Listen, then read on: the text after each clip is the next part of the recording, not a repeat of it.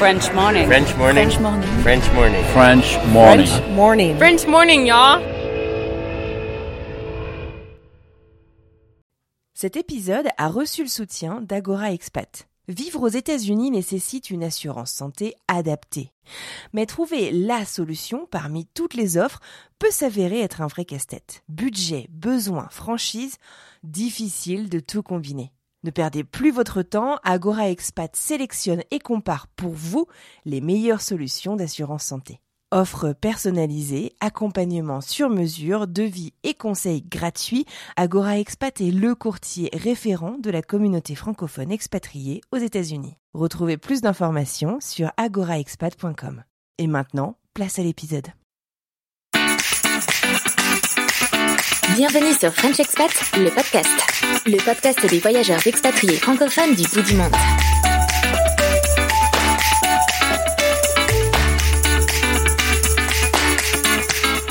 Aujourd'hui, nous prenons la direction de Grand Rapids dans le Michigan, au nord des États-Unis, et nous partons à la rencontre d'Allison. Nous allons parler de son amour pour Disney qui l'amènera à Orlando, en Floride, au sein du parc Epcot pendant un an. Une fois cette expérience passée, Allison est complètement transformée et de retour en France, elle cherche à repartir à tout prix aux États-Unis.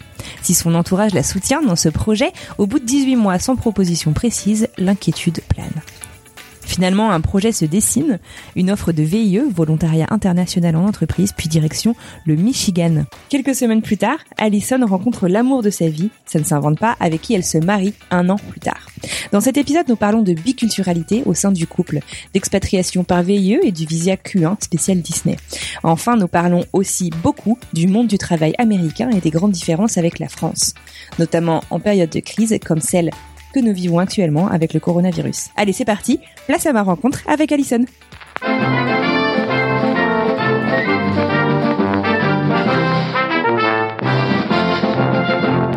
Bonsoir Alison, bienvenue sur le podcast. Comment vas-tu et d'où est-ce que tu nous parles? Hello Anne-Fleur, merci de m'accueillir sur le podcast. Euh, je vais très bien et je te parle aujourd'hui de Grand Rapids dans le Michigan. Ok, alors le Michigan, donc c'est aux États-Unis. Est-ce que tu peux nous situer ça à peu près sur une carte? Alors le Michigan, c'est dans le nord des États-Unis, c'est avec la Mhm. frontière euh, du Canada. Euh, donc par exemple, Grand Rapids, c'est à 3h30 de Chicago pour te situer. D'accord, ok, très bien. Bon, bah, je te remercie. Euh, alors, d'où est-ce que tu viens en France?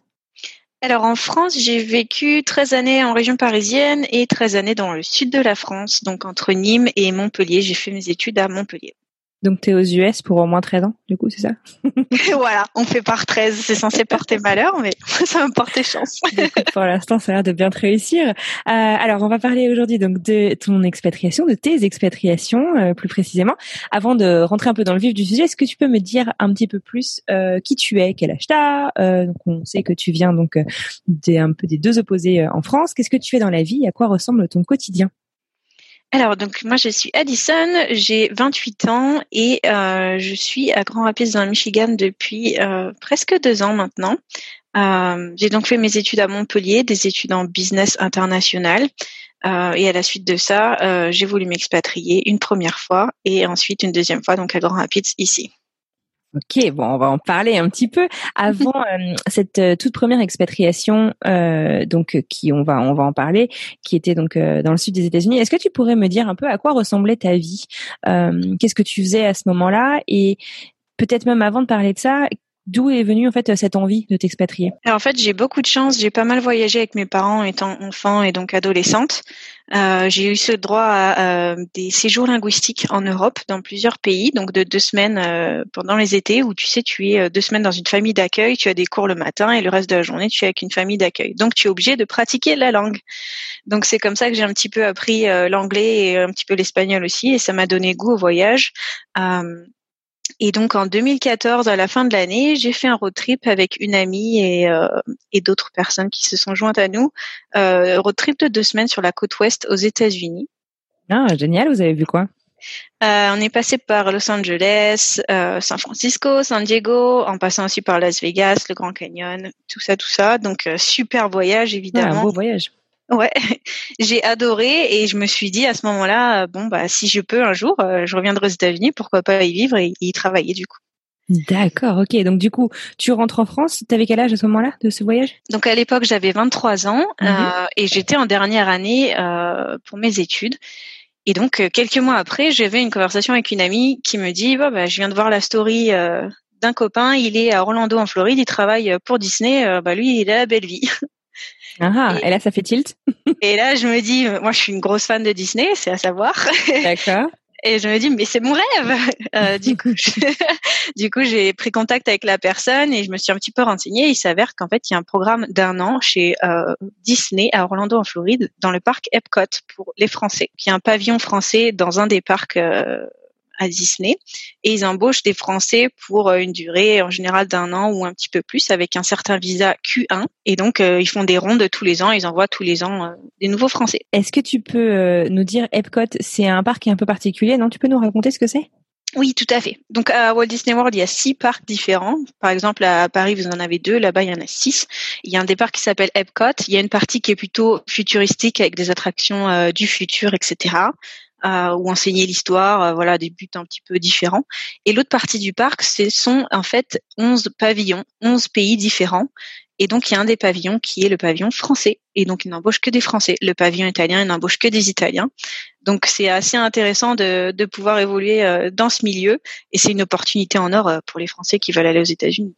Ah ouais, c'est clair. Alors donc du coup, on, on en parlait un petit peu à antenne. Euh, c'est la même expérience que ce qu'a fait euh, Johanna, qui a été interviewée dans le podcast il y a quelques mois aussi, non? Tout à fait. Ma copine Johanna, que j'ai rencontrée pendant mon programme aussi euh, là-bas. Ah, le monde est tout petit. Ouais, elle est d'ailleurs adorable. Euh, oui, elle a fait le même programme, exactement. D'accord, ok. Et donc, euh, ce que je te disais, c'est euh, est-ce que tu t'es finalement expatrié aux États-Unis ou à Disney? Parce que c'est un peu le monde merveilleux de Disney. Est-ce que c'est est-ce que c'est la vraie vie américaine? Alors, ouais, Disney, c'est en fait Orlando, c'est une ville euh, parc d'attractions tout simplement. Donc, euh, quand tu pars dans ce programme, tu travailles Disney, tu es logé euh, dans des bâtiments Disney d'ailleurs. Euh, le bus que tu prends tous les jours pour aller au travail, c'est un bus Disney aussi. Donc, c'est euh, Disney. un- le petit pays Disney au pays des États-Unis, c'est assez euh, assez intéressant. Euh, mais bon, l'avantage c'est qu'on avait quand même pas mal de euh, possibilités pour faire des back-to-back, donc des week-ends euh, collés, c'est-à-dire de quatre jours, et partir Ah. en voyage euh, dans le reste des États-Unis. Donc ça aide à faire découvrir autre chose que euh, les parcs d'attractions, effectivement. D'accord. Donc, tu as pu profiter justement de cette opportunité et aller te balader un petit peu aux US, quoi. Oui, tout à fait. On a pu faire pas mal de voyages entre amis, c'était super. D'accord. Alors donc tu me disais avant euh, tout ça, donc dans ton enfance, euh, tu, enfin dans ton enfance, ton adolescence, tu as fait pas mal de voyages euh, au cours desquels donc tu as eu l'opportunité de prendre des cours euh, d'anglais, enfin de langue, tout en vivant dans des familles locales. Du coup, ton niveau d'anglais, il était bon avant de partir?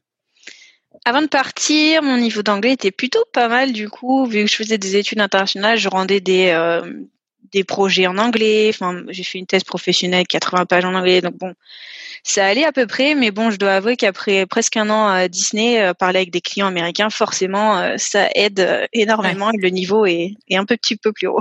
D'accord. Et tu faisais quoi exactement alors euh, dans le dans le parc? Alors dans le parc, euh, on est souvent embauché en restauration. Euh, donc moi j'étais dans le restaurant Chef de France euh, dans le parc Epcot du coup. Et j'étais euh, team leader. Donc en fait j'ai j'étais euh, en charge de d'une équipe d'hôtesses euh, dans le restaurant Chef de France. D'accord. Ok. Super. Alors, ça t'a plu? Est-ce que c'est une une expérience qui peut être renouvelée ou est-ce que tu es parti avec une durée limitée sur ton séjour? Comment ça s'est passé? En général, c'est une durée limitée. C'est en général un an. Euh, moi, j'avais un contrat un petit peu plus court parce que j'ai voulu partir plus tôt et j'ai remplacé en fait quelqu'un. Donc, je suis partie, je crois, dix mois. Euh, donc, c'est un contrat. plus vite, tu veux dire? Voilà, plus, plutôt plus vite, ouais, tout à Ouais. fait. Bah, pour donner un exemple, j'ai passé le premier entretien en février 2015 et je suis partie en octobre 2015. Donc ça met un petit peu de temps pour les départs. Et si tu es vraiment motivé à partir et que tu es prêt, tu peux leur dire bah si jamais vous avez quelqu'un qui se désiste ou qui démissionne euh, sur place, je suis prête à le remplacer, c'est ce que j'ai fait et du coup, c'était un petit peu plus court. Ouais, exactement. Wow. Mais c'est pas renouvelable, tu peux euh, tu peux prolonger ton visa pendant quelques mois, mais c'est tout. En général, c'est un an et je crois trois mois et pas plus. Après, tu dois rentrer chez toi. D'accord, ok. Donc du coup, tu, tu savais dès le départ euh, que voilà, ce serait pour une durée euh, euh, limitée. Du coup, euh, comment ça s'est passé ce retour euh, à la maison? Est-ce que tu t'es dit bon bah voilà, c'était cool. Voilà, dans, quel état d'esprit est-ce que tu es rentré et qu'est-ce que voilà, comment s'est passé le réseau Raconte-moi un peu. Eh ben en fait, j'ai fini mon expérience et je me disais bon bah c'est bien, c'était super. un an après mes études, j'ai passé du bon temps aux États-Unis. J'ai bien appris plein de choses. J'ai rencontré des gens formidables. Maintenant, il est temps pour moi de rentrer et de commencer vraiment ma carrière entre guillemets. Euh, donc j'étais motivée. Je m'étais dit bon bah je vais me m'installer sur Paris et chercher un, un, boulot et puis on va voir ce que ça donne. Super motivée. Et puis en fait, j'ai vite déchanté. en rentrant, en fait, on se rend compte ah qu'on a vécu des choses euh, complètement différentes et que les gens avec qui on avait l'habitude d'être euh, ont vécu leur petite vie aussi de leur côté, c'est différent. Euh, on se rend compte, euh, pour ma part, je me suis rendu compte que la mentalité était vraiment différente comparée à la mentalité américaine. Et ça, ça a été vraiment un coup dur. J'ai j'ai trouvé un emploi après trois mois après euh, rentrée, donc à Paris. Donc je mhm. me suis installée. Euh, je, je, me suis dit, je vais quand même tenter ma chance, on sait jamais. Et puis ça, ça se passait globalement bien, mais vraiment, je passais quand même deux heures et demie euh, dans les transports parisiens. Euh, je prenais, je marchais, je prenais un bus, je prenais l'horaire, je prenais un autre bus et je marchais jusqu'au travail tous les jours et donc aller-retour. Mhm. Comme beaucoup de personnes d'ailleurs à Paris, hein, c'est pas c'est mhm. pas que moi, mais euh, je sais pas le c'était assez morose comme ambiance comparé à l'ambiance américaine à Disney. Forcément, euh, c'est c'est c'est pas la même chose. Et puis les gens se plaignent beaucoup. Et puis voilà. Donc je me suis dit en fait, je me sens plus à ma place du tout. Euh, j'ai l'impression que mon pays c'est plus l'endroit où je dois être où je me, je me sens je me sens plus aussi bien qu'avant de partir en fait et je me disais les États-Unis me manquent énormément j'ai qu'une envie c'est d'y retourner ouais tu voulais y retourner mais alors quand tu quand tu dis euh, tu, trouvais donc dans, dans, les mentalités aussi qu'il y avait de grandes différences c'était quoi les, les différences qui t'ont frappé et surtout du coup qui t'ont bah, déplu quoi au point que tu as envie de repartir? Euh, donc aux États-Unis je pense que tu sais très bien et beaucoup d'autres gens aussi c'est euh, la mentalité américaine c'est être super positif, toujours voir le bon côté des choses, tirer les gens vers le haut comme ça. Euh, et c'est vrai quand on rentre en France, moi dans mon, dans mon travail, j'avais quelqu'un qui se plaignait euh, toute la journée euh, derrière mon dos. donc je l'entendais se plaindre toute la journée de sa vie, de son travail. Et je sais pas, je me rendais compte que bah c'est pas très agréable. Et puis de toute façon, il n'y a pas que ça. Il y a que quand tu es dans les rues, les gens sont beaucoup moins agréables. Ils te disent pas bonjour ou ils te regardent de haut en bas ou ils sont pas agréables de toute façon quoi. donc c'est c'est un choc culturel euh, important et pourtant c'est c'est mon propre pays donc c'est assez bizarre. Ouais ouais bien sûr. donc ça me manquait même que tu y as vécu 13 ans comme tu nous le disais en plus donc c'était pas non plus en en Bon du coup 26 ans. Ah oui non oui en région parisienne pardon 13 ans tout à fait. Mais oui euh, le choc euh, violent et puis c'était d'ailleurs dans le sud de la France c'était pareil aussi quand tu te promènes dans la rue les gens sont pas sont pas très respectueux, je trouve. Et par contre, aux États-Unis, ça, ça ne m'est jamais arrivé que des gens soient pas respectueux dans la rue. C'est un exemple aussi comme un autre, mais dans la vie de tous les jours, euh, je sais pas, l'ambiance n'était pas la même et euh, en fait, je me suis rendu compte que je me sentais plus à ma place. D'accord. Ouais, non, mais c'est vrai, c'est c'est un bon point et on, on, en parle souvent, c'est pas évident. Et quand tu disais du coup, euh, voilà, euh, les gens que je connaissais, bah voilà, ils ont continué à, vivre leur vie. Du coup, ça a été difficile aussi de reconnecter avec eux finalement, puisque bah, comme tu le dis quoi, leur vie a continué pendant ton absence et c'est à toi de te refaire ta place finalement un petit peu. C'est ça, et si tu veux, tu essayes de partager ton expérience à l'étranger, de leur expliquer comment c'était, etc. Mais en fait, tu te rends compte que tu en parles tout le temps et que eux, ils voient pas du tout de quoi tu parles puisqu'ils ne l'ont pas vécu avec toi, donc c'est assez étrange. Euh, et puis en même temps, voilà, les façons de faire en général des gens que tu tu remarquais pas avant vu que tu faisais quand même, et maintenant que tu as changé un petit peu de d'environnement, tu le remarques davantage et tu dis ah mais en fait je préférais euh, la façon de faire de, de l'autre pays. ok, donc du coup, donc tu fais ce constat. Euh, pour toi, c'est évident euh, que t'as pas envie, en tout cas, de rester euh, dans l'immédiat en France. Alors, qu'est-ce que c'est la marche à suivre? Dans quelle quelle est ta stratégie pour pouvoir bah, repartir? Est-ce que d'ailleurs tu dis que ce sera forcément aux États-Unis ou tu veux juste changer de pays et retourner parler anglais quelque part?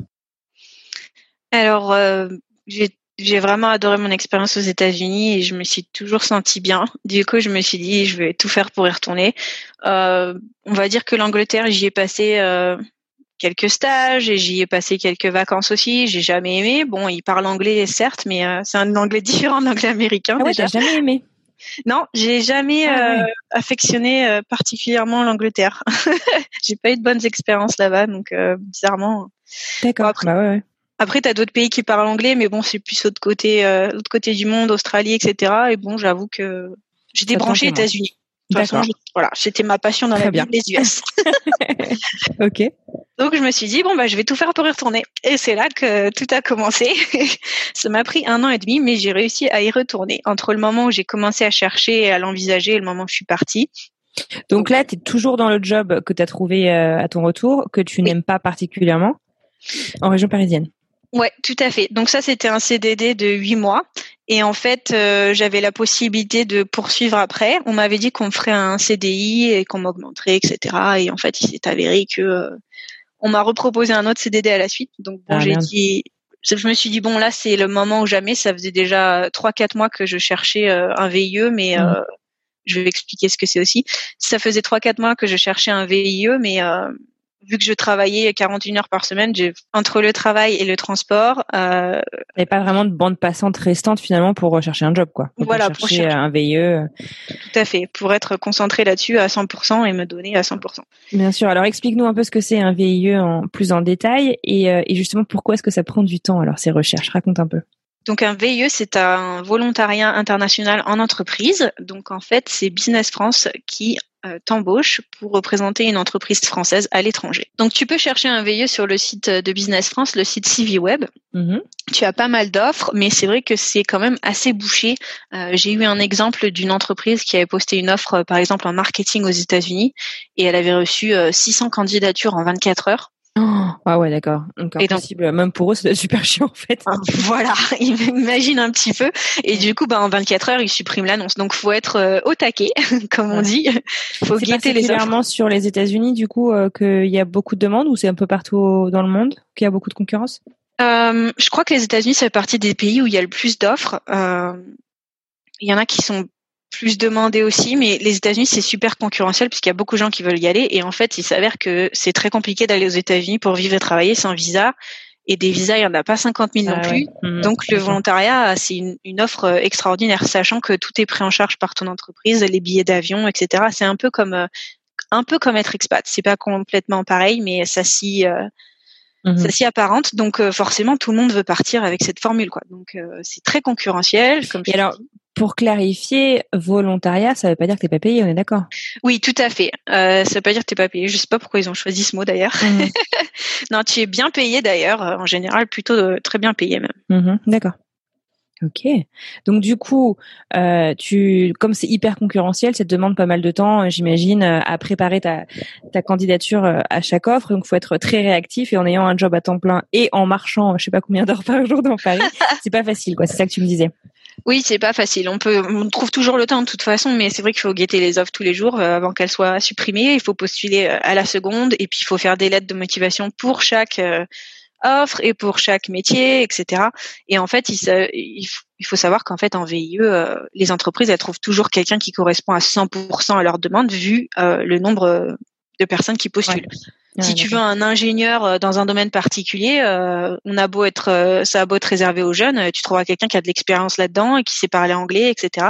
Donc c'est voilà, c'est vachement concurrentiel, mais c'est faisable. Il y a plein de gens qui ont réussi à partir et moi aussi d'ailleurs, mais ça prend du temps. Il faut faut croiser les doigts, il faut faut pas lâcher. D'accord. Alors qu'est-ce que tu cherchais toi exactement comme comme VIE Moi, dans l'idéal, j'aurais voulu du marketing aux États-Unis. Mhm. Dans le genre, je veux tout. Mais euh, au final, j'ai trouvé un VIE en business développement aux États-Unis et ça m'allait très bien. Et tu cherchais dans n'importe quelle région?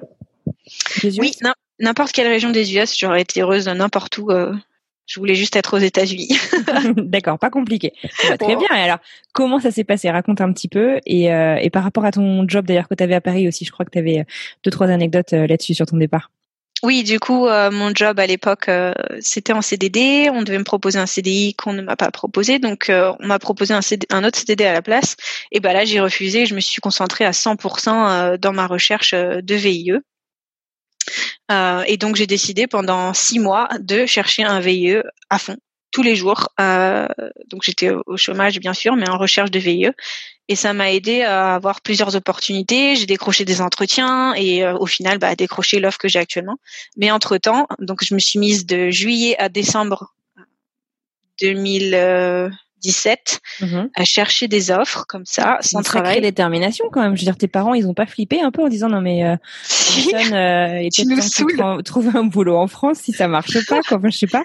tu nous saoules avec un États-Unis. Ouais, c'est ça. Et moi, non. Après, faut quand même être raisonnable. En décembre, euh, j'avais eu des entretiens, j'attendais des réponses, mais voilà, à un moment donné, faut retourner travailler. Hein, faut pas, faut pas se leurrer. Donc, à contre cœur, j'ai postulé à des offres et rebelote. Mhm. euh, euh, en France, tu passes des entretiens pour un travail à Paris et tu leur dis, euh, tu sais, à la question, bah, qu'est-ce que tu as fait pendant ces six derniers mois? Pourquoi tu as refusé ton dernier job? Eh ben, je voulais partir à l'étranger, mais en fait, je veux plus partir. Donc, c'était assez compliqué de leur expliquer. Oh le gros Mais- mensonge. ouais. En fait, je veux plus partir, j'ai changé d'avis ou alors euh, à l'époque, je crois que j'avais dit euh, bon, je déteste mentir, hein, je suis quelqu'un d'honnête donc très très dur mais bon, j'avais pas le choix. J'avais dit que quelqu'un dans ma famille était euh, tombé malade et du coup, je devais rester ici pour euh, pour un certain temps. Et bon, j'ai réussi à obtenir un un job comme ça puisqu'il y en a plusieurs qui m'ont dit bah non, on pense que tu vas retourner vouloir retourner à l'étranger donc on t'embauche pas. Même pour des. CDD, ils avaient Ouais, peur. Ouais, bref, c'est un autre sujet. Bref, ouais, c'est un autre sujet, mais bon. Du coup, j'ai décroché un emploi et en fait, le jour où j'ai commencé euh, cet emploi à Paris, j'ai postulé à une- une offre de VIE euh, à Grand Rapids dans le Michigan et, euh, et en fait, trois mois plus tard, donc, on me recontacte et on me dit euh, trois mois plus tard, en fait, deux mois plus tard, on me recontacte et on me dit oui, euh, par rapport à l'offre de VIE, voilà, je voudrais faire un entretien téléphonique avec vous. Alors moi, j'étais en période d'essai en CDI dans mon poste à Paris maintenant. Et euh, donc euh, j'ai suivi les entretiens, on, est, on a passé tous les entretiens, toutes les étapes de recrutement et en fait j'étais embauchée en VIE pour Grand Rapids dans le Michigan en business Génial. Félicitations. Et alors, tu connaissais le Michigan? Enfin, je veux dire, tu savais euh, dans quoi tu t'engageais après après Orlando, c'est quand même un sacré changement. Oui, tout à fait. Euh, en fait non, je connaissais pas. C'est vrai que c'est peu connu en fait le Michigan finalement. Euh, je connaissais parce que j'étais allée à Chicago, je connaissais le, le lac Michigan, donc je me suis dit ça doit pas être très loin. Et en fait en regardant euh, sur la carte, je me suis dit ah ok bon bah c'est là. Et en fait comme je t'ai dit, euh, j'aurais pu être n'importe où aux États-Unis en toute honnêteté, euh, j'aurais été heureuse. Et il s'avère que c'est un super endroit, c'est nature, il y a les lacs juste à côté à 35 minutes, c'est des plages euh, comme si tu allais à la mer. Euh, c'est un état génial. Donc en fait, je suis vraiment bien tombée. je le savais pas au début, mais je suis bien Génial. tombée. Ouais. On s'est on s'est bien foutu de moi par contre quand j'ai dit que je partais dans le Michigan, on m'a dit ah mais tu vas te geler là-bas. Euh. On m'a même dit euh, tu vas te pendre, euh, donc des trucs comme ça, vrai. de positivisme à la française, tu vois. C'est pas vrai. Sans vouloir faire de French bashing, on m'en a sorti des belles. Ouais, d'accord. Mais bon, Ok. tu sais comme moi, tu as vécu à Buffalo, euh, voilà, la neige, ça tue pas, ça, ça rend plus fort. Mais exactement, ça rend plus fort. Tu as bien raison. Ça permet d'éliminer la raclette. Tout à fait. Et Dieu sait qu'on en fait de la raclette ici.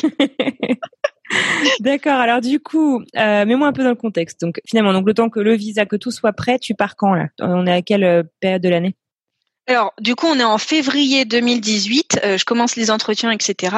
Et euh, début mars, ils veulent que je commence à être formée en France avant de Ah, partir aux Hyper États-Unis. rapide. Ah ouais, c'est Ouais. hyper rapide. Et donc, comme tu étais encore en période d'essai, ça t'a permis de pouvoir rompre ton contrat plus facilement en France, c'est ça? Oui, euh, je l'ai quand même prévenu deux semaines avant. Mon patron, il a pas du tout. Ouais.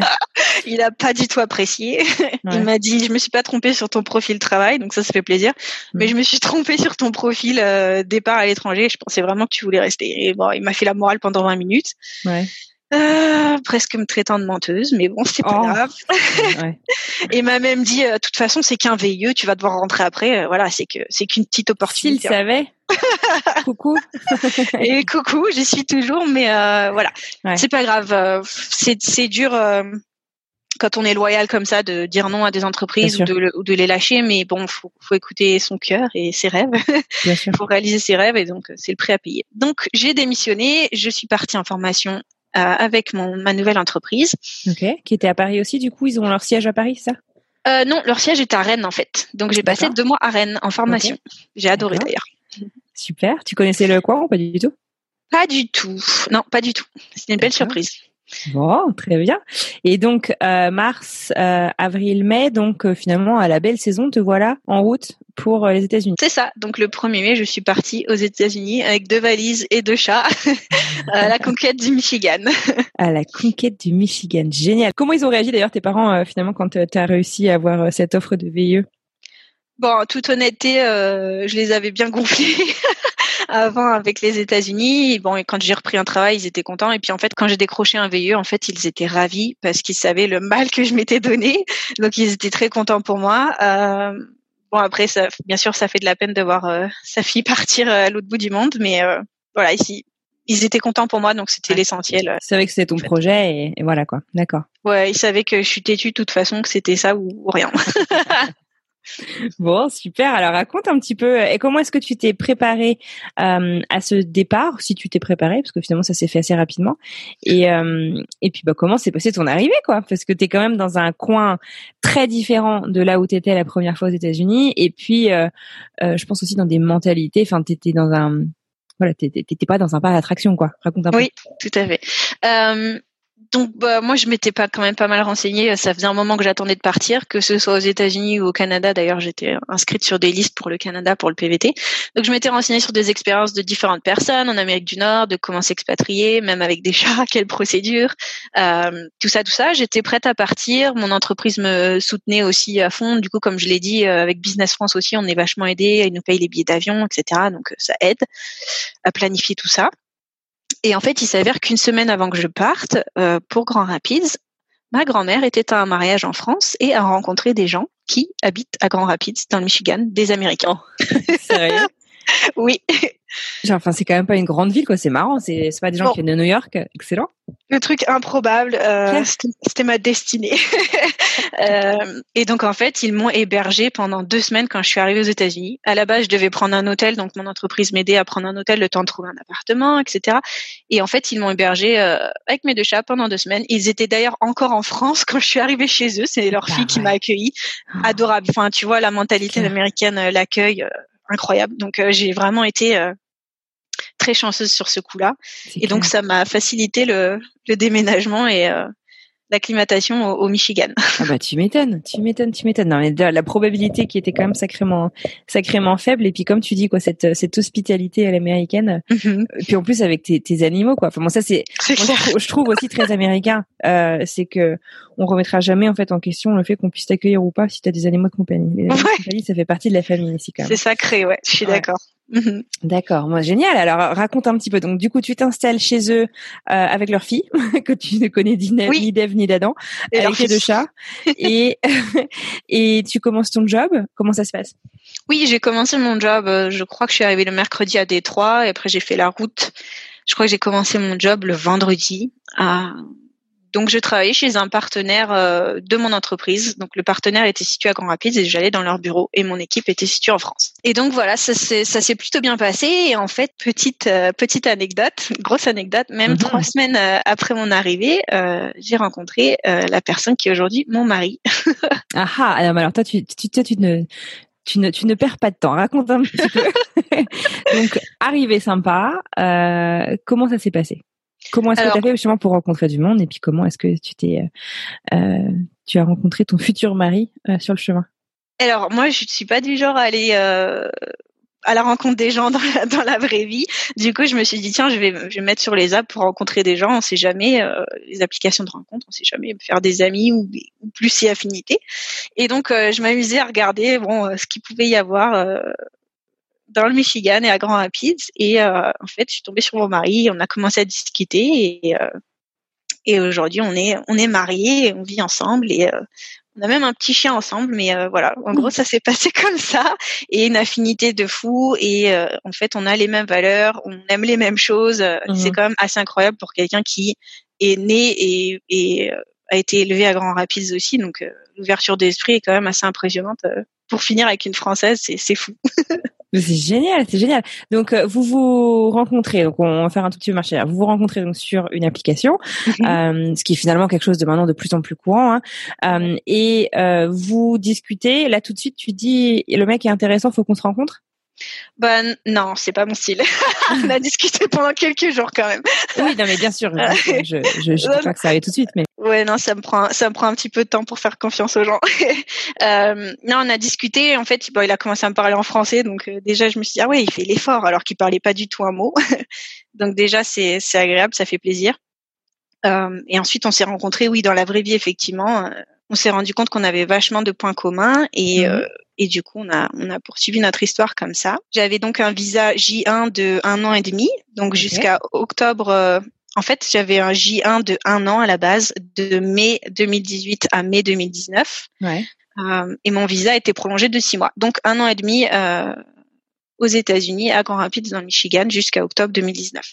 Génial, donc tout récent, puisque là, on enregistre ça, on est en, en avril 2020. Et euh, donc on, on, va revenir un peu sur la suite, mais là ton ton ton VIE, est-ce que tu peux nous en dire euh, quelques mots du coup comment ça s'est passé? Euh, T'étais euh, du coup dans une équipe française ou américaine? Alors, j'ai travaillé dans des bureaux euh, du partenaire, donc j'étais entourée d'Américains, mais je travaillais pas du tout avec eux. Je travaillais avec mon équipe française en France. D'accord. Et donc j'avais des clients, des partenaires aux États-Unis, au Canada. Donc voilà, je fais pas mal de salons, des rencontres aussi. Euh, donc je pratiquais les deux langues, euh, français et anglais. Mais oui, mon équipe était principalement en France. Tu fais donc euh, ton VIE. Ça se termine en octobre 2019. J'imagine que tu cherches un moyen pour rester avec. Comment est-ce qu'il s'appelle d'ailleurs ton, ton mari? Randy. Randy, donc pour rester avec Randy, euh, quelles sont les stratégies du coup et puis les options quoi parce que tu n'en as pas non plus 15. Comment comment ça se passe? Raconte un petit peu. Oui, alors du coup, nous, on était ensemble depuis déjà un an quand on a commencé à regarder les options qu'on pouvait avoir. Donc il y a l'option visa euh, fiancé, donc visa K1. Euh, par contre, ça veut dire retourner en France et être séparé pendant huit mois. Euh, moi, je, ai pas, je n'aurais pas pu revenir aux États-Unis pendant huit mois. Lui aurait pu venir, mais pas moi. Ouais. Donc ça, c'était une option. on aurait pu le faire à la limite, mais en fait, on passait toutes nos journées ensemble. On, on, vivait déjà ensemble, donc on se voyait pas être séparés pendant huit mois. C'était, c'était dommage. Et en fait, quand tu es en visa J1, il y avait une deuxième option, c'est bah tout simplement te marier euh, et après obtenir la green card par mariage. Ouais, enfin tout simplement, euh, c'est quand même pas euh, tout simplement quand même. Raconte un peu qu'est-ce qui s'est passé. Je dis tout simplement, mais ouais, effectivement, pas dit tout simple. mais ça enlève une étape quand même par rapport au visa fiancé. Si tu veux, t'as pas le fait d'attendre huit mois pour pouvoir te marier et lancer le repartir. Ouais. Tout à fait, ouais, ouais. Donc tu restes sur place et tu fais ton dossier mariage. Donc tu te maries, tu envoies ton dossier et après, tu attends de pouvoir euh, travailler, donc recevoir une autorisation de travail et après recevoir une green card. Donc, du coup, on comprend que c'est cette option-là que vous avez choisie. Euh, comment est-ce que vous l'avez choisie? Je veux dire, au bout d'un an, je vais encore te ramener euh, ton entourage dans la conversation, mais comment est-ce que ton entourage a accueilli ça? Coucou papa, coucou maman. J'ai rencontré Randy. Euh, ça fait un an qu'on est ensemble. On essaie de se marier, et puis moi, je vais rester aux États-Unis pour toute la vie. comment ça s'est passé? Eh ben, en fait, bon, déjà pour nous, c'était finalement une évidence. On comptait se marier dans tous les cas. Ça a avancé un petit peu la chose parce qu'on aurait préféré se marier qu'une fois, pas deux. Mais bon, c'est comme ça. On est tous passés par là. Hein, je pense que tu sais aussi. Euh, donc, pour nous, c'était c'était évident. C'était pas spécialement un problème. C'est juste qu'il fallait s'organiser, voilà, faire tous les papiers. Mm-hmm. Pour mes proches, en fait, euh, mes parents, par exemple, l'avaient rencontré en novembre 2018 et après on est allé donc l'année dernière en avril 2019 en France. Donc ils l'ont ils l'ont vu deux fois. On a passé en tout huit jours tous ensemble. Euh, donc voilà, ils le connaissent bien et en fait ils sont vite rendus compte que c'était la bonne personne pour moi, que c'était quelqu'un de bien. Donc, déjà quand tu déjà ça fait du bien. Voilà. Savoir que tes parents sont avec toi. Euh. Il y a la confiance qui, qui règne de ce côté-là et bon ils, ils, ont vu que j'étais très heureuse du coup. Bah, ils parlaient anglais tes parents d'ailleurs? Ils parlent anglais, ils parlotent. Ouais. du coup je faisais pas mal de traductions mais ça ça se comprenait en gros quoi. Ouais, ils arrivent à communiquer quand même. Du coup, enfin, c'est important, j'imagine, euh, qu'ils puissent communiquer avec euh, l'amour de ta vie, quoi. Tout à fait.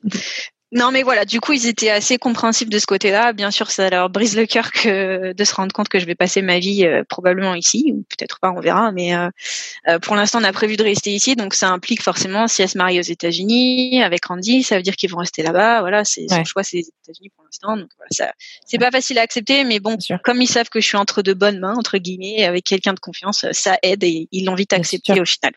D'accord. À quel moment? Parce que j'imagine que vous ne décidez pas ça euh, au mois d'octobre. Quand, quand est-ce que vous décidez du coup de passer par la case mariage? Bon, en fait, on en a parlé, euh, je crois, après quelques semaines après notre rencontre. Euh, je sais pas. C'est pas vrai. on est, mais je sais pas comment expliquer en fait. On est, on, vous n'avez pas eu de doute quoi. Vous saviez. Non. Ouais, on savait. euh, ça veut pas dire que c'est simple et que c'est parfait, hein, mais euh, je sais pas, c'est c'était juste euh, meant to be. ouais. Donc en fait, on en a quand même parlé plus sérieusement, si tu veux, au printemps, euh, donc l'année dernière, printemps 2019, et on est allé en France pour que Randy demande ma main à mon père. C'était, euh, ouais, ils sont vieux jeux tous les deux, donc voilà, c'est parfait, ils s'entendent bien. D'accord. Euh, donc voilà, on, a fait les choses comme il faut et puis après, ben, on, s'est fiancé en fait en juin 2019. Ok. Et on s'est marié un mois plus tard euh, civilement. Donc aux États-Unis, ça par contre. Ouais, aux États-Unis, exactement. Ok, d'accord, génial. Alors félicitations, hein, ça fait pas encore un an que vous êtes mariés du coup. non. Euh, super. Donc du coup, à partir de là, tu renvoies tous tes papiers à USCIS, là les mhm. l'immigration euh, américaine. Tu finis ton VIE du coup qui se termine en octobre. Alors c'est quoi la suite? Oui, alors j'ai tout envoyé le dossier euh, Adjustment of Status donc de J1 à Green Card. J'ai tout envoyé début août euh, et j'ai donc poursuivi mon mon contrat VIE jusqu'à fin octobre. Euh, et après, de fin octobre jusqu'à mi-février, euh, je n'ai pas travaillé. J'ai attendu mon autorisation de travail jusqu'à mi-janvier. Et après mi-janvier, j'ai commencé à chercher un boulot. En fait, j'ai pas commencé à chercher un boulot euh, avant de recevoir l'autorisation parce que aux États-Unis, tu remplis des formulaires chaque fois que tu postules à une offre et ils te demandent si tu vas avoir besoin d'un visa ou d'un sponsorship par, par les États-Unis ou par l'entreprise et te demande si tu as l'autorisation de travailler aux, États-Unis en fait. Et je voulais je voulais pas mentir et décrocher une offre et après leur dire ah bah non, j'attends toujours mon autorisation de travail. Du coup, j'ai attendu un petit peu. Et donc ça m'a pris un mois pour décrocher mon premier emploi euh, mi-février. Ce qui est pas mal quand même, hein. un mois c'est rapide quand même. Ouais, c'est plutôt rapide comparé bah, en France, ça m'avait mis trois mois, ça m'avait pris trois mois par exemple. Ouais, c'est plutôt rapide effectivement. Ok. Et entre temps, euh, j'ai reçu la green card le 10 février cette année. Enfin, le 14 d'ailleurs, le jour de la Saint-Valentin. ah, c'est un joli cadeau, c'est plein de symboles, ça c'est génial. C'est ça. Que des symboles ici. c'est ça exactement. Cette histoire. une belle histoire. Je veux pas faire euh, cucu euh, cheesy, mais ça fait quand même une belle histoire sous le signe de l'amour quand même. Hein. D'accord. Donc du coup, tu reçois ça, tu trouves un premier job, euh, un job dans quel domaine d'ailleurs? Alors le premier job que j'ai trouvé mi-février, c'était pour Booking.com, donc euh, site ah de réservation, euh, job un petit peu euh, pas élémentaire, mais un job euh, customer service, donc euh, service client, tout simplement répondre au téléphone, gérer les réservations. Comme je trouvais pas quelque chose qui correspondait à mon expérience, mes diplômes, je me suis dit bon, je vais me lancer dans ça. De toute façon, il faut que je travaille, il faut que je commence quelque part. Donc j'ai commencé comme ça. Ok, super. Et alors comment ça s'est passé ce job? Et ben ça s'est super bien passé en fait. J'ai vraiment compris euh, le milieu du travail à l'américaine pour le coup. Euh, ah. formation, formation au top. Le premier jour, il nous euh, il nous amène la pizza dans la salle de formation. Euh, enfin c'est ambiance à l'américaine, super positive. Euh, tu stresses pas. Je sais pas comment expliquer en fait. Ils sont ils sont là pour toi et tu sais que tu peux poser des questions, etc. Enfin c'est super bien encadré, je trouve, et c'est super bien fait. Ouais donc super expérience. Et entre temps, en fait, mais, mais il y a un mais. le mec qui arrive, ouais. mais en fait, j'avais postulé donc à d'autres offres et j'avais eu des entretiens. Et en fait, quand j'ai commencé le poste à Booking.com, j'ai reçu une opportunité pour travailler pour mon entreprise actuelle, donc Gordon Food. Et euh, j'ai dû quitter Booking.com. Non mais genre, le jour où tu as commencé, tu as su que tu avais une offre? Non, trois jours après, le mercredi. Ah, tu deviens la spécialiste euh, de donc du coup parce que enfin je, je reprends toute une expérience euh, en France.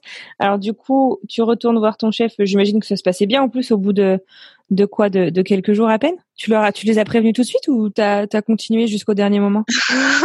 Non, en fait euh, avec booking.com, on avait deux semaines de formation euh, du coup, je suis allée au bout des deux semaines. En toute honnêteté, j'avais besoin de travailler, je pouvais pas me passer du salaire.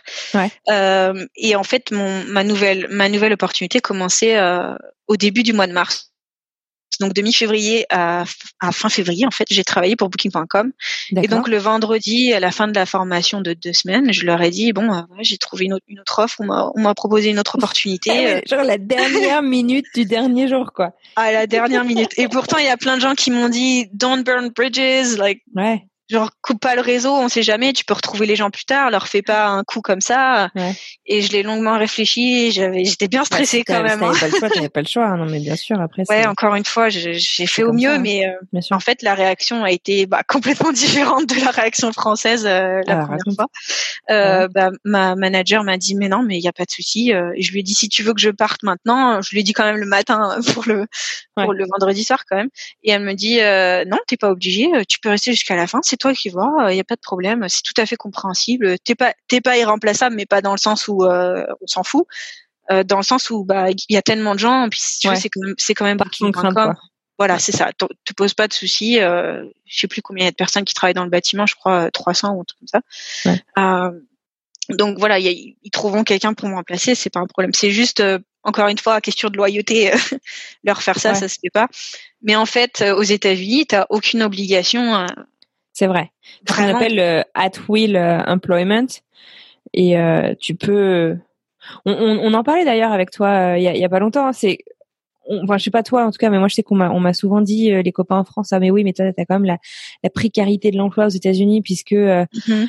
puisque le CDI n'existe pas mais euh, mais finalement en tant qu'employé ben justement ton histoire le, le, montre bien. Je trouve c'est que tu es libre toi aussi en fait. Si un jour tu veux claquer la porte pour une bonne ou une mauvaise raison d'ailleurs on s'en fout tu peux euh, généralement les gens essaient de donner 15 jours de de préavis. Ouais c'est ça. que dalle par rapport à la France d'ailleurs où c'est généralement trois mois. Euh, mais et même les 15 jours c'est plus euh, de la courtoisie parce que tu le peux. Et puis bah quand tu le peux pas comme toi ça t'est arrivé euh, tu tombes aussi sur des gens qui te soutiennent c'est génial, c'est vraiment super ça. Ouais, mais c'est ça, tu as tout résumé. En général, c'est deux semaines. Et en fait, euh, c'est vraiment une question de respect euh, de donner deux semaines de, préavis, entre guillemets. Sinon, en fait, tu peux ne jamais te pointer au travail, en fait. et au bout de trois jours, ils considèrent que tu as quitté, tu as déserté ton job, en fait. Ah ouais? Ouais. Ah, je savais pas ça, excellent. Ou alors c'est que dans le Michigan, je sais pas, ça dépend peut-être des États, mais euh, en tout cas ici, ouais, c'est comme ça que ça se passe. Mon mari m'a expliqué plusieurs fois. Et bon, euh, moi je ferai, je ferai jamais ça quand même. Ça se fait pas. Au moins donner une raison et dire qu'on s'en va. Mais donc t'aurais pu gratter deux jours de plus en fait, en arrêtant de venir. Donc le mercredi suivant, ils auraient compté que que t'étais plus là, quoi. Euh, ouais, ah, ça je sais pas par contre. Non, je pense qu'ils comptent le jour où tu où t'es vraiment parti. Ils comptent, ouais. te payent pas les jours où tu viens pas. Tu viens pas.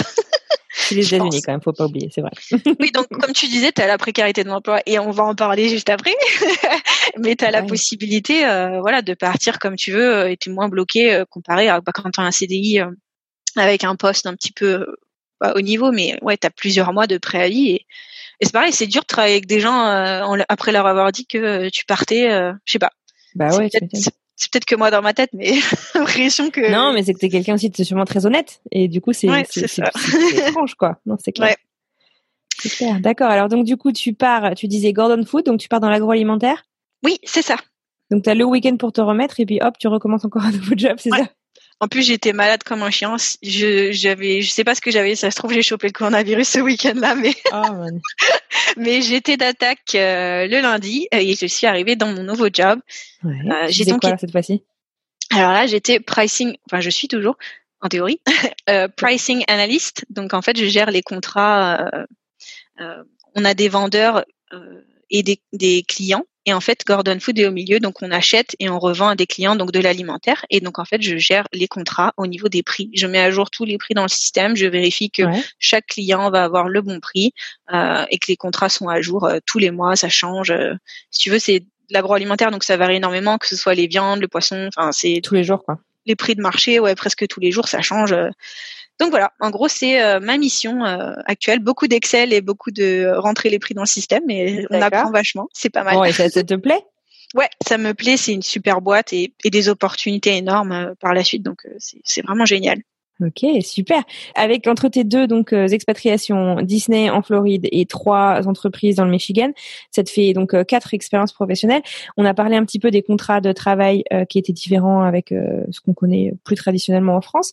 Qu'est-ce que tu as noté du coup comme autres bah, différences et peut-être bonne surprise aussi entre les deux mondes voilà, qui nous séparent entre la France et les US au niveau du travail? Alors, euh, j'ai noté pas mal de euh, différences, surtout par rapport au recrutement en fait. Euh, c'est en plusieurs étapes ici. Bon, ça l'est aussi en France, mais le recrutement ici, tu as un entretien téléphonique de environ 30 minutes. Ils appellent ça un phone screening. Donc, ils te posent des questions basiques en général sur tes expériences, ou alors ils te demandent qu'est-ce que tes anciens managers ont pensé de toi, ou alors voilà ce que tu ce que tu veux devenir, quel est ton salaire, ta, ta fourchette et en quoi tes expériences pourraient correspondre au job. Donc en général, c'est quelqu'un euh, de la RH qui fait euh, les premiers entretiens comme ça. Après, si tu es sélectionné pour la suite, tu as un entretien en général avec euh, ou une personne qui a un poste similaire, ou directement ton manager, ou directement les deux. Euh, et donc, il te pose des questions un peu plus poussées, en mode, ça va être des questions. qu'est-ce que qu'est-ce qui a été ton plus gros challenge dans tes expériences professionnelles Cite-moi une expérience où tu as affaire à un client ou quelqu'un euh, dans le monde professionnel qui n'était pas d'accord avec toi. Comment tu as réagi? Des questions comme ça. Et après, si tu avais cet entretien-là avec quelqu'un qui est censé avoir le job que tu vas avoir, bah, l'entretien suivant, en théorie, c'est avec le manager du coup, si tu l'as pas eu avant. Donc en général, c'est en trois étapes, deux ou trois étapes, j'ai l'impression. mais pour Gordon Foo, par exemple, j'ai eu juste le, le phone screening et après l'entretien avec bah, ma collègue que je remplaçais et mon manager directement. Et c'est tout. J'étais embauchée comme ça. Donc ça ah dépend euh, vraiment. Au niveau de l'emploi, moi j'ai noté aussi euh, sur le recrutement notamment que les références euh, comptent beaucoup plus que en France. Euh, en France, bon après moi j'ai pas beaucoup travaillé en France, donc peut-être que je fais pas, je rends pas justice au système, mais euh, les lettres de recommandation et le fait, tu sais, quand tu candidates quelque part, on va te dire ok qui sont les trois références? Généralement, on te demande quelqu'un avec qui tu as travaillé, quelqu'un pour qui tu as travaillé, et peut-être un tes clients ou quelque chose comme ça, qui puisse en fait parler de ton work ethics, de voilà comment est-ce que tu délivres au travail. Et moi, en tout cas en France, j'avais jamais vraiment l'impression que c'était quelque chose qui avait été pris au sérieux. Et je fais pas mal de recrutement euh, maintenant. Et c'est un truc hyper important. Enfin, tu peux annuler complètement une, une embauche euh, en fin de parcours si ces références sont pas bonnes. Ouais, je sais pas si tu as observé ça aussi. Ah oui, tu as raison. Oui, tout à fait. Donc tu as les références avec les anciens employeurs euh, et donc ils peuvent les contacter, etc. Ça, ça je pense c'est un petit peu en France pareil, mais pas sûr. Euh, mmh. et puis tu as aussi les références quand tu connais quelqu'un qui travaille dans la boîte. Par exemple, euh, tu connais quelqu'un qui travaille dans la boîte pour laquelle tu postules, tu leur demandes de te référer entre guillemets, je sais pas si ça se dit. euh, et effectivement, ouais voilà. Et puis du coup, bah, ça appuie vachement euh, ta candidature, ça c'est sûr. Ça, ça mmh. aide, ça aide énormément ils ont souvent aussi des sign-in euh, bonus, c'est-à-dire que si toi demain euh, tu as euh, quelqu'un que tu connais qui va être embauché chez Gordon Food, je sais pas si c'est le cas chez Gordon Food, mais puis peut-être pas encore dans la future crise économique dans laquelle on est en train de s'empêcher. mais, mais tu as souvent des sign-on bonus. C'est-à-dire que si tu recommandes en fait quelqu'un qui va finalement être embauché, c'est-à-dire que tu as fait gagner du temps à ton entreprise et euh, très souvent l'entreprise va offrir, je sais pas, 100, 500 euh, dollars à la personne qui a recommandé et la personne qui arrive. C'est génial, tu vois, ça je savais pas. Par contre, ça pas, ça, ça va dans, ça peut être bon à savoir. Euh, non, mais tu vois, ça va, ça va dans l'optique euh, de l'attitude américaine, ça m'étonne pas. Euh, c'est bah, c'est juste génial. Non, il y a, y a, ça aussi exactement. Et puis ouais, il te pose pas mal de questions aussi au recrutement euh, qui surprennent un petit peu. Euh, ah ouais, genre quoi? Genre euh, quelle est ta race, euh, quelle est ton ethnicité. ah, ça c'est à l'écrit, on te demande pas ça. Oui, voilà. Non, non, non, non, ça te demande pas. Ça c'est dans le pré, dans le pré-recrutement. je pense que je me décompose si on me demande en tête et tête quelle est ta race? Non, non, non, non. Ils disent pas ça, ouais, effectivement. Aujourd'hui j'ai un entretien et on m'a dit on peut on peut pas vous demander votre salaire actuel. Du coup, euh, voilà, je vous donne la fourchette du, du poste. Vous me dites si ça va. J'étais surprise qu'ils te demandent pas. Euh, ils, ils veulent même pas te demander le salaire que que tu es en fait euh, que tu as. Donc en fait, ouais, non, ils posent des questions à l'écrit avant de les avant les entretiens en fait. Ouais, pour screener un petit peu. Ouais, ouais tout à fait. Et, et comme on en on en a déjà parlé, euh, c'est pour aussi euh, donc ils veulent savoir si tu es handicapé, quelle est ton ethnicité, etc. Pour en fait après montrer qu'ils ont bien embauché euh, bah, des handicapés et des personnes de couleur ou pas. Enfin ils, ils appellent ça ici latino ou white ou c'est assez mhm. choquant quand on est français qu'on voit ces mots utilisés. Je trouve ça super raciste, mais en fait il s'avère que c'est pour une bonne cause c'est pour montrer qu'en fait, ils embauchent des gens de tout horizon. C'est ça, c'est ça. D'ailleurs, moi, je trouve que le mot qu'ils utilisent pour ce que nous on appelle la discrimination positive, que je trouve ça assez horrible en français, mhm. en anglais, s'appelle affirmative action. Et euh, d'accord. Et, je trouve que c'est vachement parlant en fait, comme tu disais encore de, cette euh, mentalité. En fait, c'est on on a décidé de faire quelque chose et on se tourne vers cette solution. Enfin, je sais pas, je trouve ça. Ouais. C'est ça. Ma, ma petite philosophie du mardi soir. et il y a encore une chose super positive que euh, j'ai vécu pendant ma formation, notamment à Booking.com et bah du coup à mhm. Gordon aussi.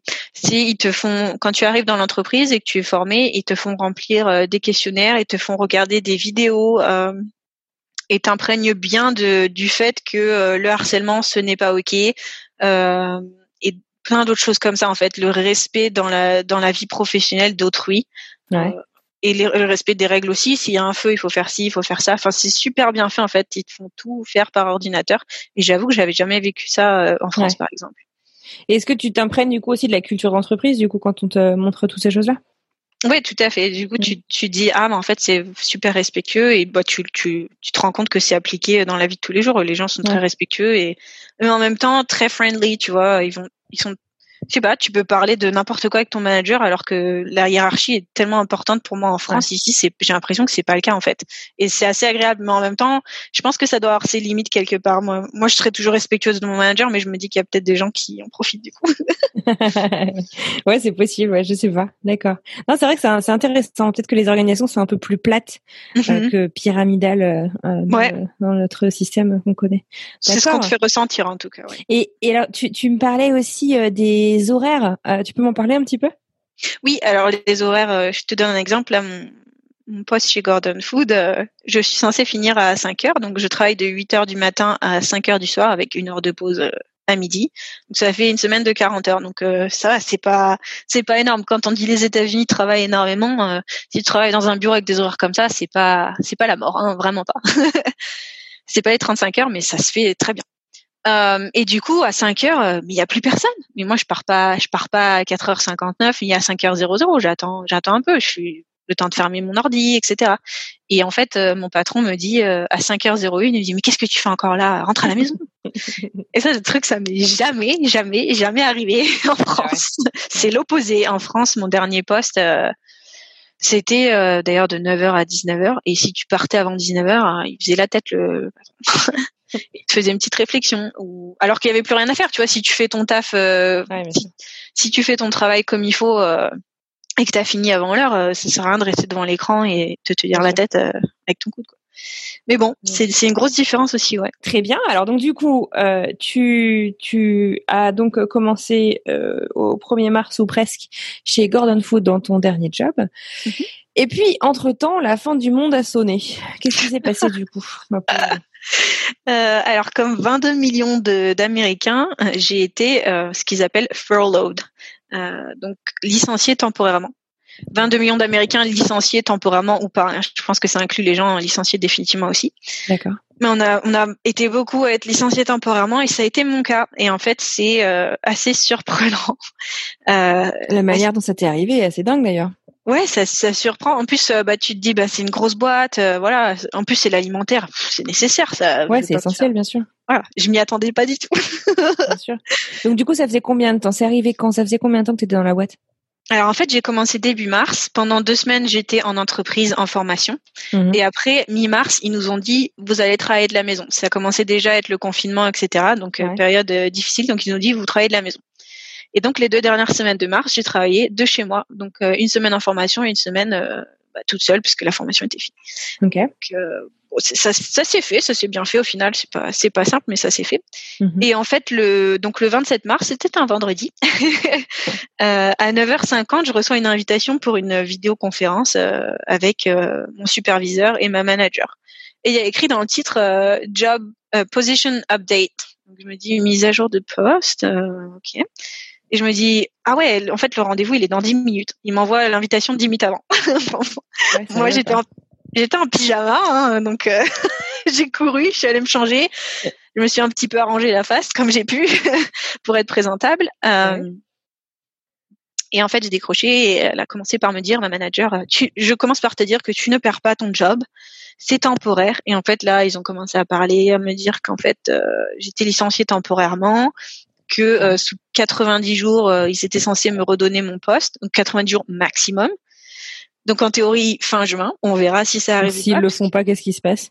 Ben je sais pas. Justement, je me dis que certaines entreprises, elles, elles, elles sont obligées de promettre comme ça, mais après, si ça se passe très mal et qu'ils perdent tout leur euh, leur chiffre d'affaires d'ici là et qu'ils peuvent pas te reprendre, ils peuvent sûrement pas. Donc je sais pas.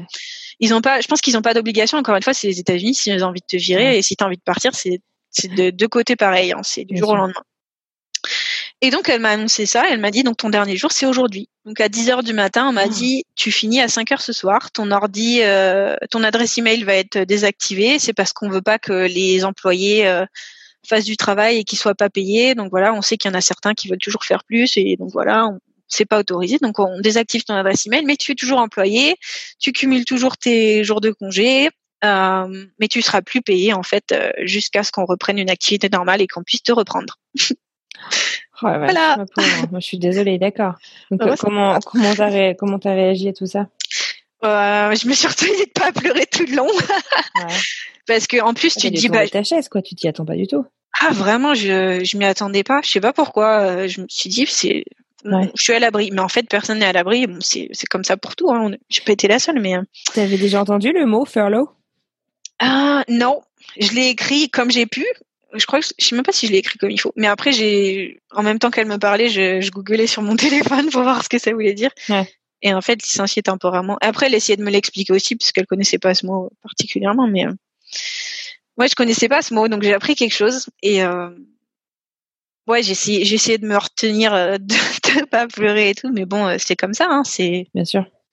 C'est vrai que ça surprend au début. Et et bon, ils te disaient on va te fournir une lettre pour que tu puisses avoir accès au chômage parce qu'il y a une aide de l'État, etc. Mmh voilà, et on va rester en contact avec toi. Si tu as besoin de la moindre, si tu as besoin de quelque chose, n'hésite pas. Enfin, tu sais, euh, encore une fois, elle est américaine, adorable, te rassurer, euh, te montrer qu'ils sont mmh présents et que voilà, ils sont vraiment désolés. Ils m'ont dit qu'ils étaient désolés, qu'ils détestaient faire ça plein de fois. Et en fait, la problématique aussi, c'est que quand tu viens de commencer un poste comme ça et que tu te fais virer, D'abord, je me suis virée parce que je suis la, la dernière arrivée, donc c'est le plus simple en fait de, de licencier temporairement la dernière arrivée. Ils l'ont fait dans d'autres entreprises, c'est comme ça.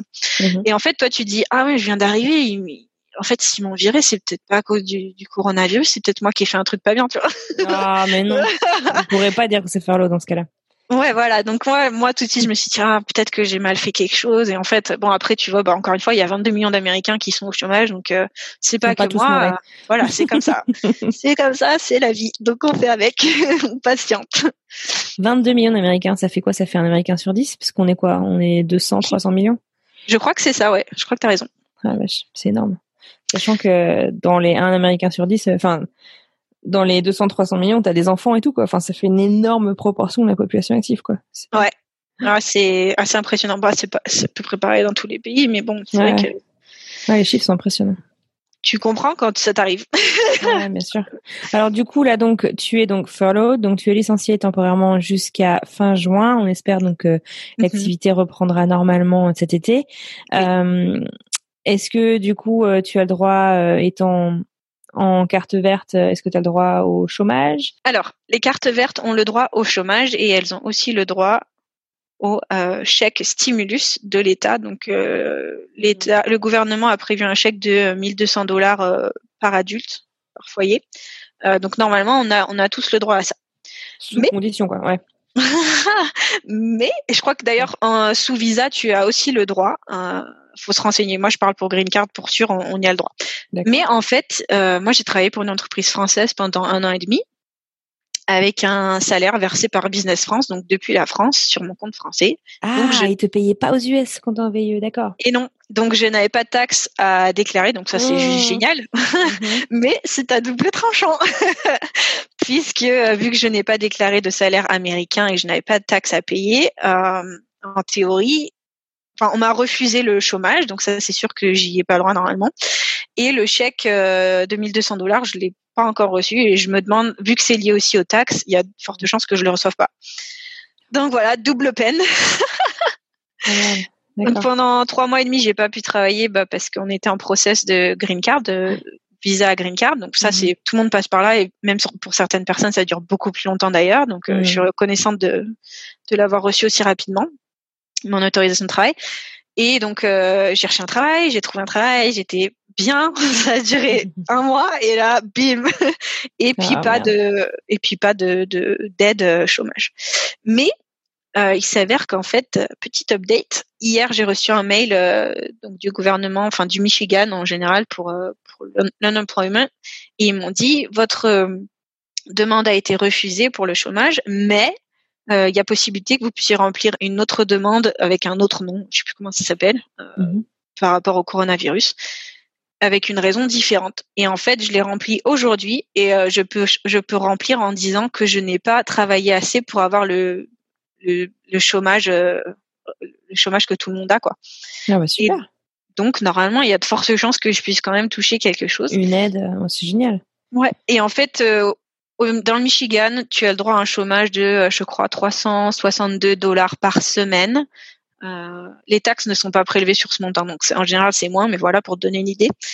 C'est ce, qu'ils ont hein, au chômage euh, par semaine euh, dans le Michigan, bien, bien loin de la France et du chômage 80% de ton salaire. Mais le gouvernement a ajouté une aide de 600 dollars à ça. Donc en gros, euh, tu touches presque 4000 dollars sans les taxes, encore une fois, par mois. Donc euh, à 600 dollars par semaine du coup. Ah ouais, d'accord. Ouais, plus les 360. Euh, voilà.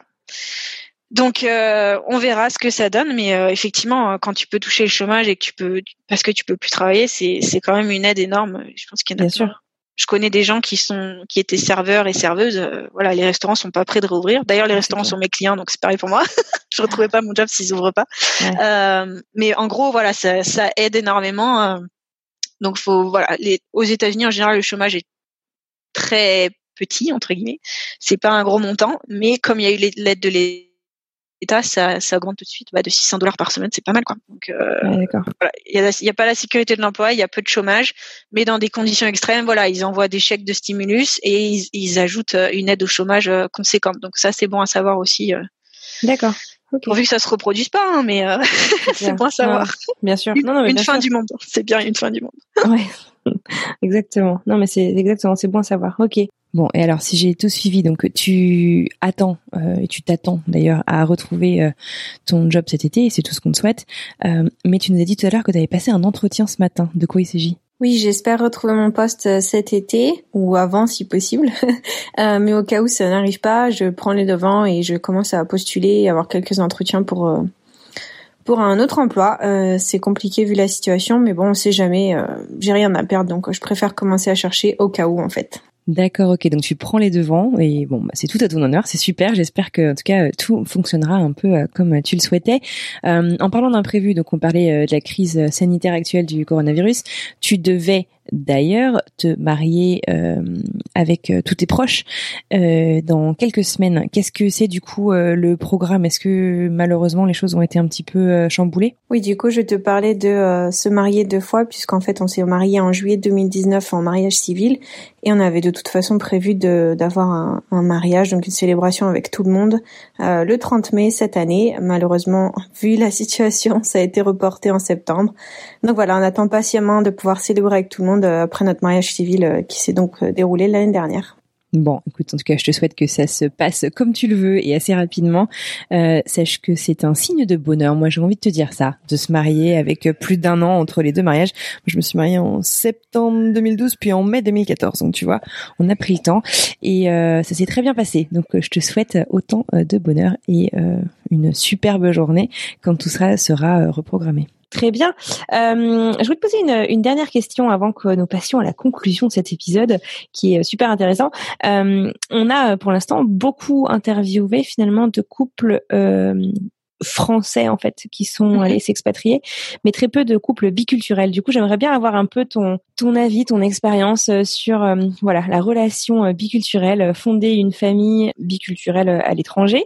Est-ce que tu peux nous parler justement voilà des des choses que tu as adorées, euh, des choses peut-être des surprises, des choses qui peuvent te rendre un peu dingue, euh, des grandes différences, euh, des challenges, etc. Tu peux nous en parler un peu? Oui, bien sûr. J'adore le mot biculturel, c'est génial. Alors nous, bah, comme je te disais, on est super similaires, on partage les mêmes valeurs, on veut les mêmes choses dans la vie, en gros. Là, ça veut pas dire qu'on se dispute pas pour qui va faire la vaisselle ou sortir le chien. mais bizarrement, on est très très similaires, donc on n'a pas énormément de différences dans notre couple, mais il y a quand même des différences qui sont culturelles, je pense. Je peux t'en donner quelques-unes. Je crois que j'en ai trois. Euh, la première, c'est euh, au niveau de l'environnement. Euh, j'ai l'impression qu'en France, on nous inculque vachement le respect de l'environnement d'une manière générale. Et ici, ici, on est dans le Michigan et en fait, je te donne l'exemple de démarrer sa voiture avant d'aller au travail, genre 15 minutes, je crois. C'est 15 minutes avant qu'elle s'arrête. Tu peux la démarrer à distance tu la démarres de chez toi, tu la laisses tourner pendant 15 minutes avant d'aller au boulot. et il y a ça, et puis l'été c'est la clim. Et les gens des fois ils vont même au supermarché et ils laissent tourner leur voiture. Euh. Non mais sérieux. Si si, ça c'est vrai. pour pas que ça refroidisse ou pour pas que euh, ça se réchauffe en été. Donc euh, moi ça me c'est assez impressionnant et mon mari du coup euh, fait ça et j'ai fait la remarque plusieurs fois. mais c'est bon, tu nous place avec ton pot d'échappement, t'as pas besoin de le faire 15 minutes avant. ouais. c'est la catégorie truc qui te rend dingue. oh, ouais, ouais un petit peu. Mais bon, ça va, en fait, il comprend, c'est juste que personne lui a jamais dit quoi que ce soit en fait parce qu'ils sont en fait, personne leur dit aux États-Unis de respecter l'environnement.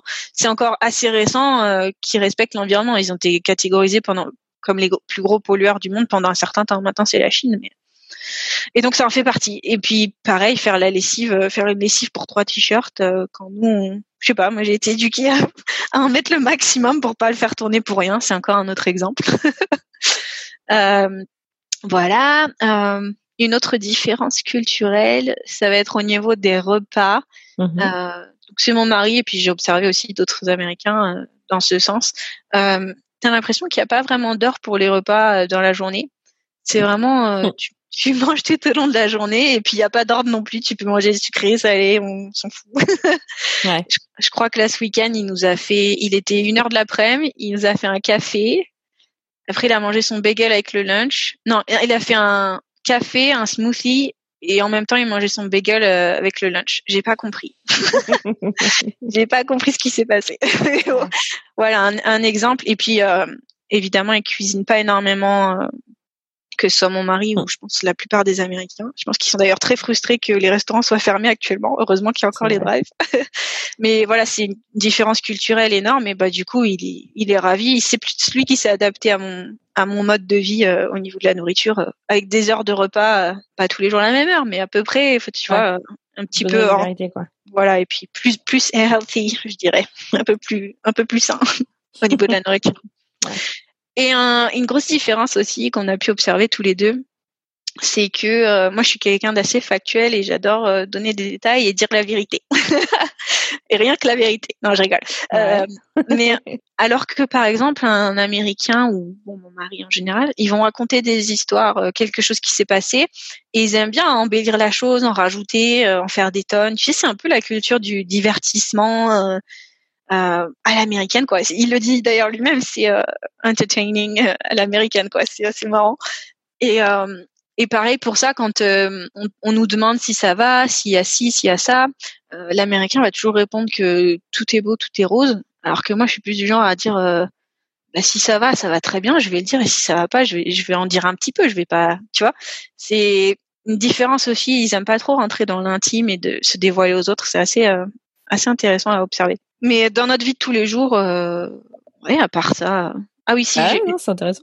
C'est déjà pas mal, mais si on écrit les chiffres différemment en France comparé aux États-Unis, je sais pas si. oui, le 7, le 7. Et le 1 aussi. Et le 1. Ah, ça, c'est, c'est génial. Un jour, il m'a dit, mais. Le 7, ils mettent pas la barre. Ouais, c'est ça. Et le 4 aussi, c'est vrai.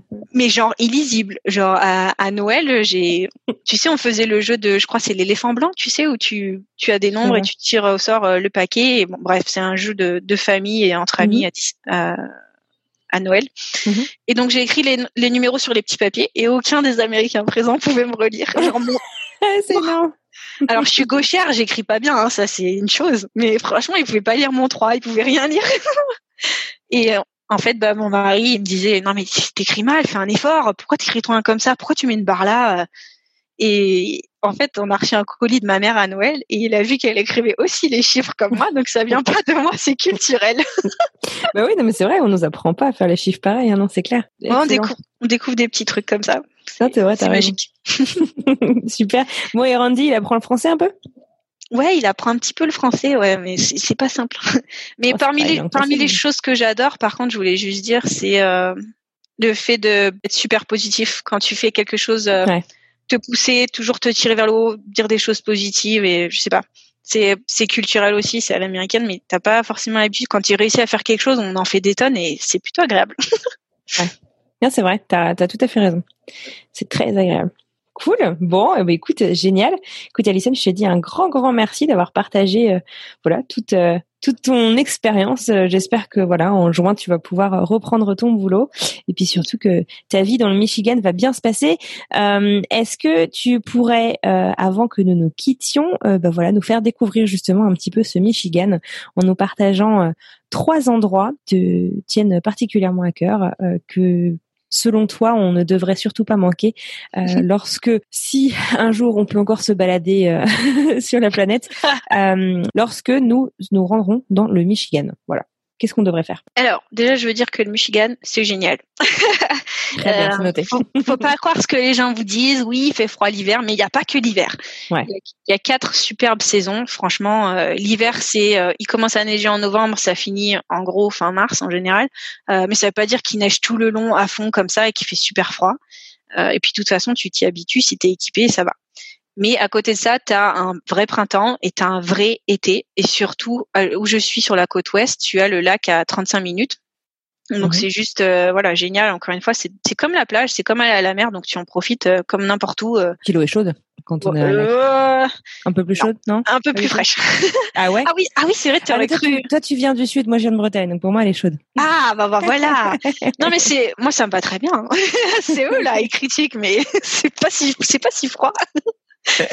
non ça se fait je sais plus en degrés Celsius combien ça fait mais euh, bon ça chauffe pas aussi chaud que la mer Méditerranée à Montpellier.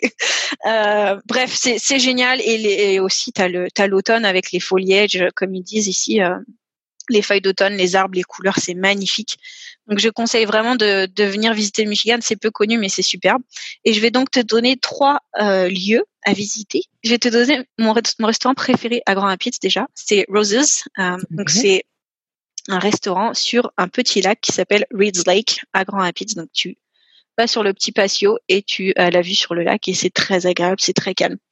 Et c'est plutôt pas mal euh, niveau nourriture. Euh, ensuite, tu as, on va partir un petit peu dans le nord du Michigan. Tu peux aller à Sleeping Bear Dunes, la dune du, de l'ours qui dort, en gros en traduction.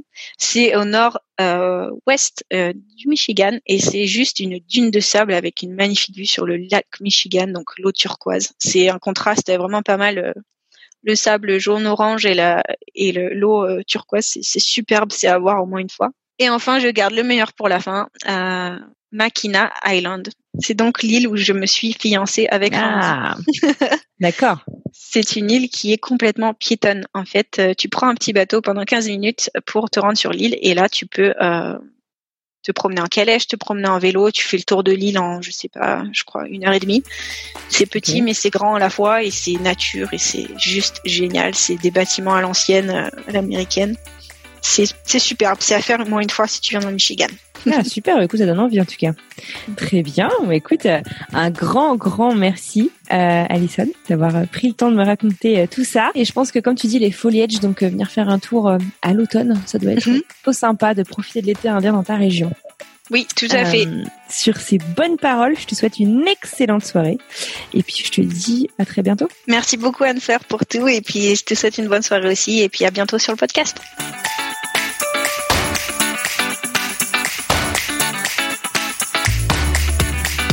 Et voilà, c'est tout pour aujourd'hui. Merci infiniment à vous qui avez écouté le podcast dans son intégralité. J'espère que la balade vous aura plu.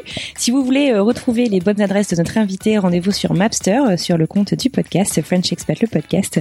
Vous y retrouverez d'ailleurs toutes les bonnes adresses de tous nos invités depuis le début du podcast. Si vous souhaitez nous soutenir, euh, n'hésitez pas à vous rendre directement sur Apple Podcast en nous laissant plein d'étoiles et un petit commentaire. C'est le meilleur moyen de nous aider. Pour suivre les du podcast, rendez-vous sur Instagram, Facebook ou LinkedIn. Tous les liens sont disponibles dans les notes du podcast ainsi que sur notre site internet www.frenchexpatpodcast.com. Sur ce, je vous souhaite à tous une excellente semaine et je vous dis à très bientôt.